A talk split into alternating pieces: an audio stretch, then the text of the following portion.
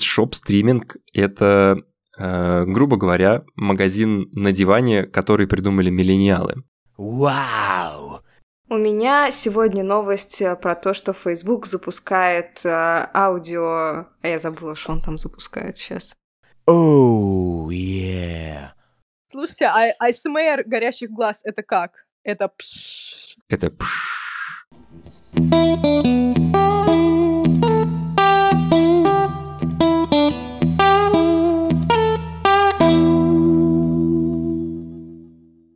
Всем привет, это подкаст CPC с нами, и мы его постоянные ведущие. Я эксперт по обучению из агентства RealWeb, а Никеев Борис. И я, Наташа Медведева, стратегический менеджер агентства RealWeb. С нами сегодня в гостях в нашей виртуальной студии Екатерина Жукова, специалист по работе с поставщиками данных. Катя, привет. Привет, я Жукова Катя, я занимаюсь партнерствами в RealWeb, чаще всего с дата-поставщиками. Круто. Привет, Катя. Yeah. Ну что ж, у нас сегодня три новости. У меня будет новость о том, как продать 10 тысяч единиц помады за 2 часа, и причем здесь вообще Guns N' Roses. Наташа, у тебя? А у меня сегодня новость э, про то, что Facebook э, запускает аудиофункции, такие как голосовые комнаты и подкасты. Катя, у тебя что? А я сегодня поделюсь э, чек-листом, который мы подготовили с нашей коллегой общие с э, Машей Бучкарик, а, потому как э, выбрать дату поставщика для компании, а, какие критерии вообще выбора, какие есть подводные камни и все такое. Да, с Машей Бучкарик наши слушатели уже знакомы, можете послушать выпуск подкаста номер 6, мы там как раз с ней обсуждаем, что там в программатике происходит. Итак, моя новость сегодня звучит так. Бразильский ритейлер и стриминговый сервис разработали формат для покупки музыкальных инструментов, играющих в песнях. И эта новость очень похожа на то, о чем рассказывала Наташа Медведева в третьем выпуске про shopping tags в Инстаграме, когда у вас играет э, какая-то мелодия, и вы можете посмотреть, на каком именно инструменте играли музыканты, составившие эту песню. Так, окей, прикольно. А каким боком это вообще относится к digital рекламе и к темам а, нашего подкаста? Ага. С первого взгляда, конечно, она очень слабо к нам относится, но если копнуть поглубже, смотрите, следите за логикой. А, эта новость показалась мне важной, потому что это так называемый шоп-стриминг, и эм, он выходит за пределы визуального контента. Э, шопинг текст в Инстаграме – это явный пример вот того, что я называю шоп-стримингом. Но теперь эта функция доступна еще и для аудиофилов, для любителей музыки, когда вы не только смотрите на картинку, но еще и можете слушать и понять, на чем именно это было сыграно.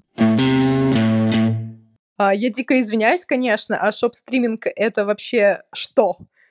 Shop streaming — это грубо говоря, магазин на диване, который придумали миллениалы. Это когда ты видишь живую запись чего-то, точнее, это когда ты видишь живой стрим чего-то, живое выступление, и во время него э, человек на экране или, скажем, происходящее на экране как-то подсвечивается, и ты можешь э, кликнуть на изображение и понять, что же это такое тебе демонстрируется. Яркий пример тому, э, в Китае есть э, куча стримеров, которые рекламируют какие-то разные бьюти штучки, и ты можешь прямо во время их стрима нажать на экран, перейти на сайт магазина, где продается э, эта губная помада или там тень для ресниц, если есть. И ты хочешь ресниц. сказать, что это все работает, да?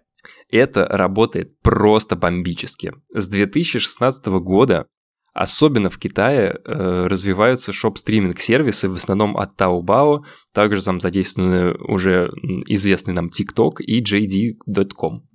И что вы понимали, насколько быстро развивается эта индустрия, в 2018 году продажи в рамках вот таких вот стримов с использованием технологий ShopStream в сервисе Taobao достигли 100 миллиардов йен за один год, и годовой рост составил 40%. А, почему я говорю про Китай? Потому что такая технология развивается по большей части там, и Китай сейчас является лидером данного сегмента рынка. В США вроде как начинают догонять, но опомнились немного позже, и даже сильно позже. А, как вы можете понять, а, из цифр, которые я привел, рынок в Китае он намного более развит, чем где-то в любых других странах. Так вот, а чтобы понять это на э, более каких-то приближенных цифрах, у меня есть тут отличный пример. В Китае есть стример, которого зовут Остин Ли. И в рамках своих стримов он рекламирует помаду. Только помаду и больше ничего. Немного статистики. За 2020 год он провел 389 стримов по 5-6 часов в среднем. И его рекорд был 10 э, тысяч помад, которые он продал за 2 часа в коллаборации с Maybelline. Э, как еще можно продать такое количество товара всего лишь за 2 часа, я, честно говоря, не представляю. Но в Китае возможно все что угодно. И возвращаясь к нашей сегодняшней повестке, к моей новости, хочется отметить, что шоп-стриминг — это быстро развивающийся сегмент рынка. Вообще, судя по всему, за этим сервисом будущее, потому что сейчас мы все привыкли потреблять контент как-то вживую и минимум времени тратить на то, чтобы покупать. А в рамках пандемии э, так, такое мероприятие, как, э, там, скажем, вылазка в супермаркет и такое снятие стресса шопингом стало еще менее актуально, и поэтому шоп-стриминг приобретает все больший размах не только в Китае, но и в остальных развитых странах. И мне показалась моя новость важной, потому что этот шоп-стриминг, он выходит за рамки э, картинок, за рамки видео, и добирается уже и до музыки, до музыкантов, до тех, кто любит э, звук.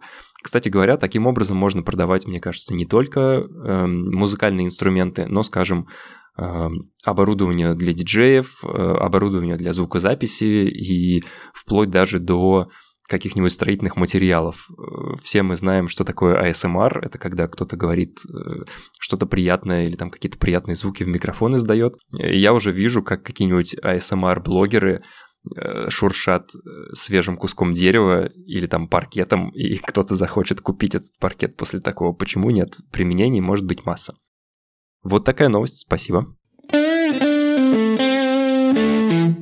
Кстати, вот к этой новости добавлю, что э, одна небезызвестная торговая сеть, э, пятерочка, если что, э, как раз-таки выпустили тоже ASMR какую-то там штуку, где есть подборки, как разные их э, категории товаров, каким, ну, какие-либо звуки производят, воспроизводят. И я думала, что этот тренд, он умер э, уже достаточно давно, но как будто он либо не умирал, э, я ошибалась, либо он заново родился. Это очень интересно на самом деле. Вот представь, что было бы, если бы в рамках вот этих ASMR-роликов можно было бы тут же перейти в магазин и купить то, чем эти звуки издаются, там яблоки или что, морковь какой-нибудь.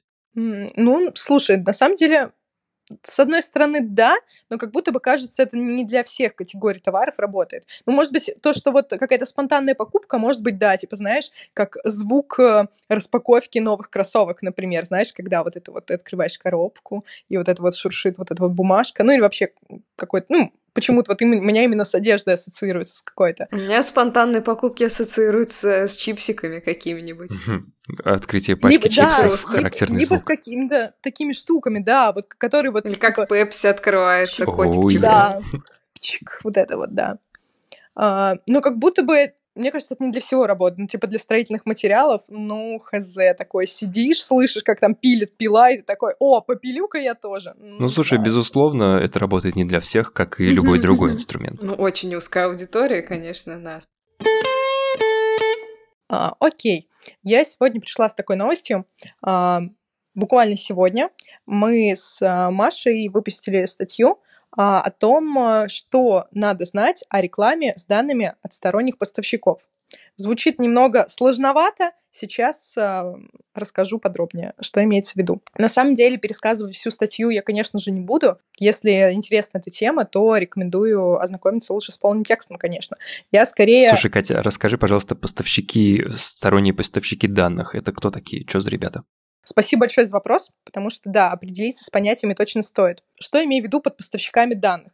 Это те компании, которые могут коммерчески реализовывать свои собственные данные, могут их э, сами собирать, могут их э, как-то анализировать и могут, могут их продавать совершенно легально, обезличенно, а, собирать из них сегменты. То есть э, это история не про то, что ну, знаете, как сейчас популярны вот эти новости там про слив данных, которые стали открыты, которые стали общедоступными. Это не про то, что какая-то там Excel на черном рынке данных продается с номерами телефонов. То есть это не про какие-то там слитые базы и про данные с конкретными именами, явками, паролями. Нет, тут речь именно про безличные данные, которые никому не навредят. И, как правило, под поставщиками данных понимают такие компании, как без конкретики мобильные операторы, банки, ОФД, то есть операторы фискальных данных, которые накапливают фискальные данные, то есть чеки. Это Wi-Fi операторы, это онлайн-кассы, например, а, ритейл и онлайн, и офлайн. Это те товарищи, которые накапливают данные, повторюсь, легально, на которые пользователи сами дали согласие, что они готовы делиться своими данными. И... Угу, то есть, если мне надо будет собрать в одну аудиторию любителей замороженной пиццы, например, то я смогу это сделать, обратившись к какому-нибудь представителю ритейла. Да, это реально, но тут нужно учитывать, что покупатели замороженной пиццы — это довольно-таки узкий специфический сегмент. Поэтому некоторые категории, они не работают как отдельный сегмент, его нужно обязательно расширять, чтобы на выходе получились репрезентативные результаты. Угу, тогда давай вернемся к твоей статье. Расскажи, пожалуйста, что же нужно делать мне, если я хочу впервые обратиться к поставщику данных? В первую очередь, конечно, нужно определиться задачами вообще, для чего нужен поставщик, а, точно ли он нужен, потому что некоторые, в некоторых задачах, как оказывается, данные, в общем-то, и не нужны. А если все-таки решили, что точно нужен, то приступаем уже к выбору поставщика который подходит под эти задачи, и на берегу фиксируем с ним все условия по сегменту, по срокам проведения кампании, по срокам предоставления всех отчетов и прочее. Тут тоже отмечу, что а, нужно проверять э, все документы у поставщика, какие данные он продает. Это его данные. А, или это, либо он перепродает чьи-то данные. Это нормально, такая ситуация на рынке есть, что а, некоторые поставщики не работают напрямую с конечным покупателем данных, некоторые поставщики перепродают через другие компании. И тут тоже нужно обязательно проверять, ну, запрашивать некие документы, которые подтверждают, что точно этот поставщик работает с э, реселлером. Это такой немножко момент организационный. А далее тут уже идет работа по подбору сегмента целевой аудитории, на кого мы таргетируемся. И тут э, важно не уйти слишком эм, в широкий сегмент, так как широкий сегмент, типа там соцдем интересы, это все можно купить просто на площадке, например, там на Фейсбуке, на Майтаркете и прочее. Э, и не уходить в слишком узкий сегмент, так как узкий сегмент, скорее всего, не открутится, мы не наберем э, выборку и прочее. Вот, поэтому тут тоже нужно желательно советоваться с агентством, с поставщиком, то есть тут должна быть такая прям синергия. А далее тут уже готов... Да, а, я чуть-чуть тебя перебью тоже. Давай, да. А, это как раз вот к этому пункту очень часто сталкиваюсь с тем, что э, клиенты как раз боятся использовать каких-то поставщиков данных, потому что считают, что ну вот сейчас мы закупим эти данные, пока мы их загрузим в рекламные площадки, пока мы получим какие-то результаты, все данные потеряются на каждом этапе, и в итоге мы получим какие-то нерепрезентативные э, выборки, из которых вообще никаких э, выводов нельзя сделать. Вот э, у вас в статье написано, как это избежать. Вот конкретно сюда мы не э, очень погружались, потому что на самом деле это тема uh-huh. для отдельной статьи. Э, ну, тут скорее даже для целого исследования, э, так как, ну, не существует каких-то э, каких-то единых бенчей про то, какого объема должен быть сегмент. Это все зависит от категории, от бренда э, и так далее и тому подобное. Но, но, как правило, мы на старте обговариваем это и с клиентом, и поставщиком, какого объема должен быть э, данный сегмент для решения именно данной задачи. Потому что при подборе сегмента мы учитываем и мэтчинг с площадкой, с какими-то площадками мэтчинг выше, с какими-то ниже.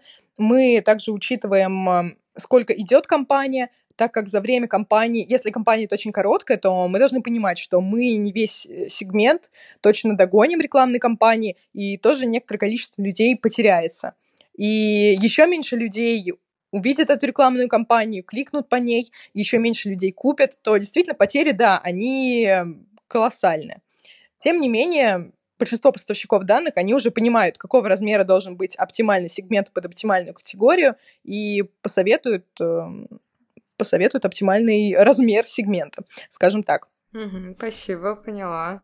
А страх вообще, да, он, конечно, это, это, это, это нормально. Тут э, вопрос уже насколько клиент готов делиться всеми водными и насколько готов э, к экспериментам и проверке вообще всех гипотез. Э, например, часто мы рекомендуем брать под э, дата-компанию два сегмента, к примеру. Это покупатели, к примеру, категории товаров э, в целом, либо там покупатели конкурентов товаров. А второй сегмент можно выбрать чуть пошире, например, сегмент, основанный на интересах, либо там на посещениях чего-либо, на кликстриме и так далее. Слушай, Кать, ну получается, э, с данными более-менее разобрались. А есть ли какие-то рекомендации по поводу креатива? Супер, тоже вопрос, спасибо. Да, данные это все классно, здорово, они улучшают таргетинг, но это все немножко бесполезно, если нет а, каких-либо вовлекающих креативов. Данные не будут работать, если на креативе не указана конкретная цель «купи», желательно с указанием конкретной сети, если мы используем данные конкретного ритейла, к примеру.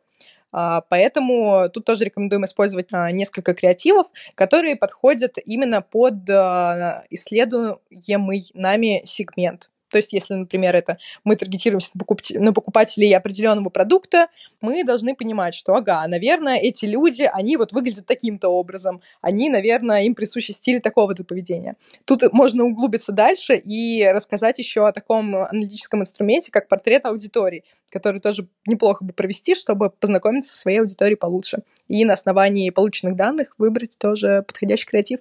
Угу. Слушай, э, получается, мы собрали аудиторию, мы написали классные креативы, а, а можно ли как-то оценить эффект от проведенной рекламной кампании?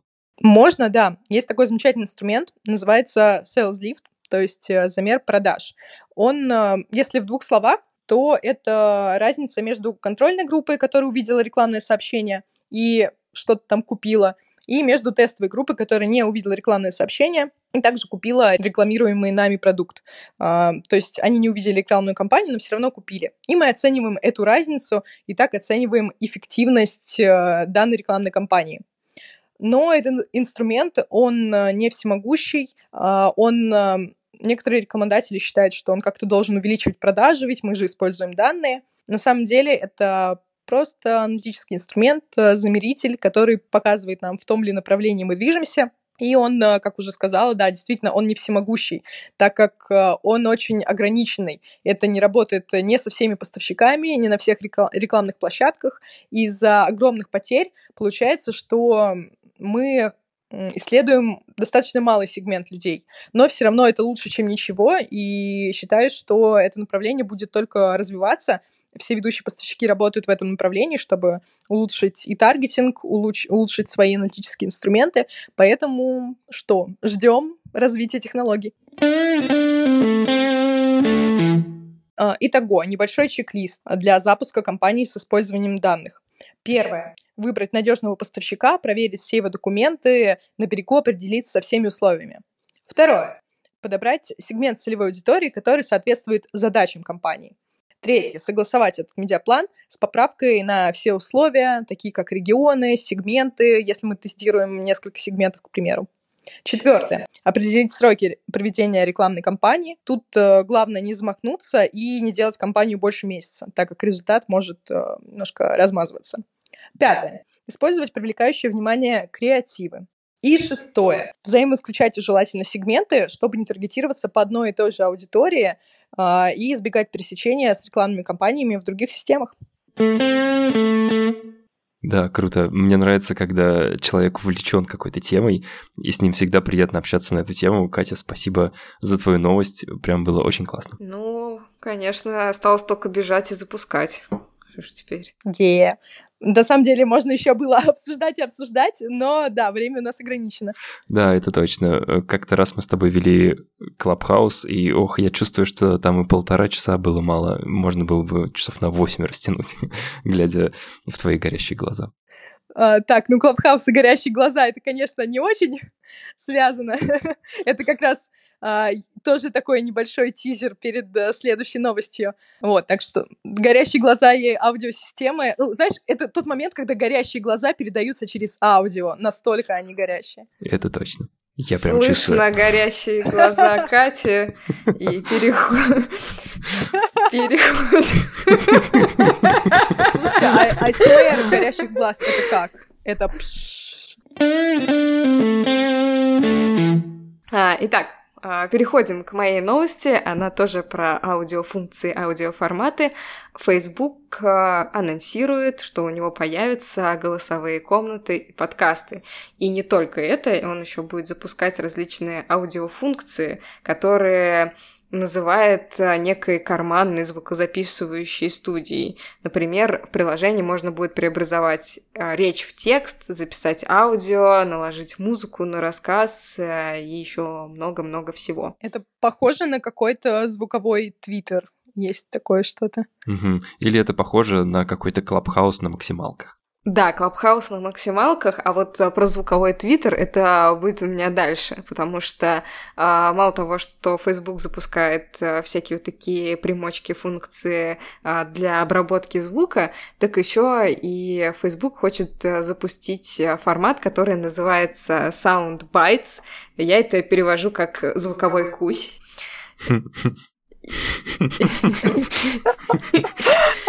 Да, и э, как он это определяет? А, Это короткие креативные аудиоклипы, в формате которых можно записать э, различные шутеечки, моменты вдохновения, стишочки, анекдоты, между прочим, мы очень любим в RealWeb, а, и э, многое другое. В общем, какие-то короткие, как раз, да, как Катя правильно сказала, мини-твиты, а, которые можно будет делать в аудиоформате. А, И плюс еще а, хочется сказать, что они хотят как раз запустить аналог Клабхауса, голосовые комнаты, но плюс Фейсбука будет в том, что записи из этих комнат можно будет опубликовать в формате подкастов. И все это вместе можно будет на платформе слушать и наслаждаться. Слушай, поди еще и доступно не только для Apple, но и для андроидов. Да, в кои-то веке. Наверняка. Все-таки. Да, вот, кстати, функции записи комнат и потом составления подкастов из них этого супер не хватало в Клабхаусе. Но у меня вопрос скорее к твоему звуковому кусю. Э, с- Так. Смотри, когда только вышел ТикТок, я еще ходил и поражался, кому вообще нужны эти 15-секундные э, ролики, когда есть YouTube. Но сейчас вроде как стало понятно. И у меня тогда другой э, вот вопрос к этому звуковому кусю. Кому нужны э, звуковые короткие ролики, если есть и Клабхаус, и подкасты, и все, что хочешь? А Я вот э, изначально думала ответить тебе, что я не знаю, но пока ты говорил, я подумала о том, что это так же, как и ТикТок, тоже для людей, которые не хотят прям тратить кучу времени, час на то, чтобы послушать подкаст или даже там минут 20-30, или э, потратить, э, не знаю, в Клабхаусе провести, там тоже можно залипнуть на пару часов, а именно у тебя есть а, пару минут а, что-то прослушать, у тебя нет возможности именно какой-то видеоряд а, просмотреть а, или, там, не знаю, картиночки полистать, а вот что-то в наушнике воткнуть, полежать, э, закрыть глаза и послушать, как кто-то рассказывает стишочки-пирожочки, очень даже, мне кажется, может многим зайти. Просто эти же стишочки, пирожочки нужно будет перелистывать между друг другом, и это явно э, диссонирует с форматом, когда я лежу на кровати, расслабляюсь, и ничто меня не отвлекает от моего прослушивания. Если это будет аналогом ТикТока, то оно может перелистываться самостоятельно. Почему нет? Как аудиоряд. Но вообще, когда ты сказала, что можно всякие стишки рассказывать, то вроде как стало все на свои места. Действительно прикольно. Или аудиозаметки делать, но тогда зачем ими делиться со всеми на свете? Ну, короче, ладно. Главное, чтобы инструмент был, а применение всегда найдется, правильно? Ну да, посмотрим, насколько это будет э, популярно. И... Вот да, у меня как раз к этому вопрос. Насколько это будет жить вообще, с учетом того, как, в каком сейчас виде живет Клабхаус? Ну, таком. А, будем честны. А, вот, тоже насколько эта функция разойдется, потому что даже а, подкасты, казалось бы, это сейчас уже популярные, они, они есть у всех. В целом по России, ну, про наш регион, если да, говорить, как будто бы они еще не очень-то возымели успех. Я согласна с тем, что аудиоформат, он в принципе не для всех. А, потому что есть люди, которые не готовы вообще слушать, воспринимать, и, может быть, как раз для них вот эти вот аудиокуси и пирожочки а, как раз и зайдут, что чуть-чуть послушал, тебе не нужно долго сосредотачиваться и вслушиваться в то, что люди говорят. Может быть, зайдет, но я сама тоже, на самом деле, просто в предвкушении того, как это вообще может все зайти, и кто, какая будет аудитория, и смогут, сможет ли Facebook это как-то монетизировать и нести в массы. Кстати, о монетизации. Ты обещала рассказать, какие есть форматы. А, да, я обещала. И как раз в статье пишут о том, что у Facebook несколько вариантов монетизации. А, например, возможность взимать плату за доступ в какую-то определенную комнату через покупку, или ввести формат подписки, где какие-то, может быть, будут подборки комнат или подборки подкастов.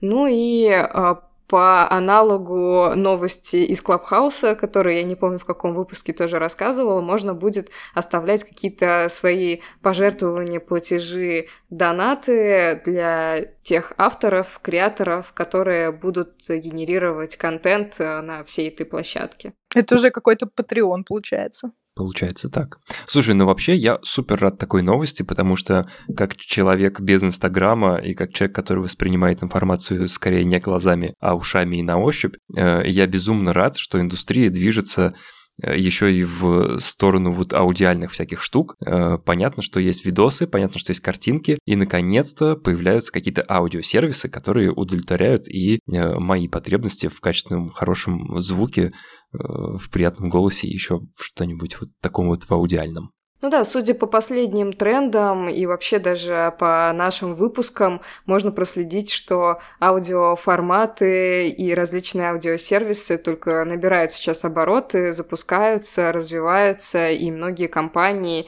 э, не самые маленькие, такие как Facebook, э, инвестируют в это и стараются как-то это все развивать, да. Слушай, мне нравится, у нас такая британская нотка появилась. Не самые маленькие компании, вот, например, Facebook. Ну так, чуточку крупненько. Круто, спасибо, Наташа, за твою новость. Итак, сегодня мы рассмотрели в нашем подкасте три новости. Первая о том, что появился сервис, который позволяет тебе из песни узнать, какая там играет гитара, какое пианино. Вторая новость была о том, как работать с поставщиками данных. За подробностями идите в статью на vc.ru, которую написала Мария Бучкарик и Екатерина Жукова. И третья новость от Наташи Медведевой, которая рассказала нам о аудиальных сервисах, которые в ближайшее время появятся в Фейсбуке. И на этом у нас сегодня все. Всем спасибо за прослушивание, за то, что остаетесь с нами. И с вами были, как всегда, в подкасте о digital новостях я, Аникеев Борис. И я, Наташа Медведева. С нами наша гостья Екатерина Жукова. Хей! Hey. Да, всем пока, спасибо, ребята. Спасибо Пока-пока. Пока-пока.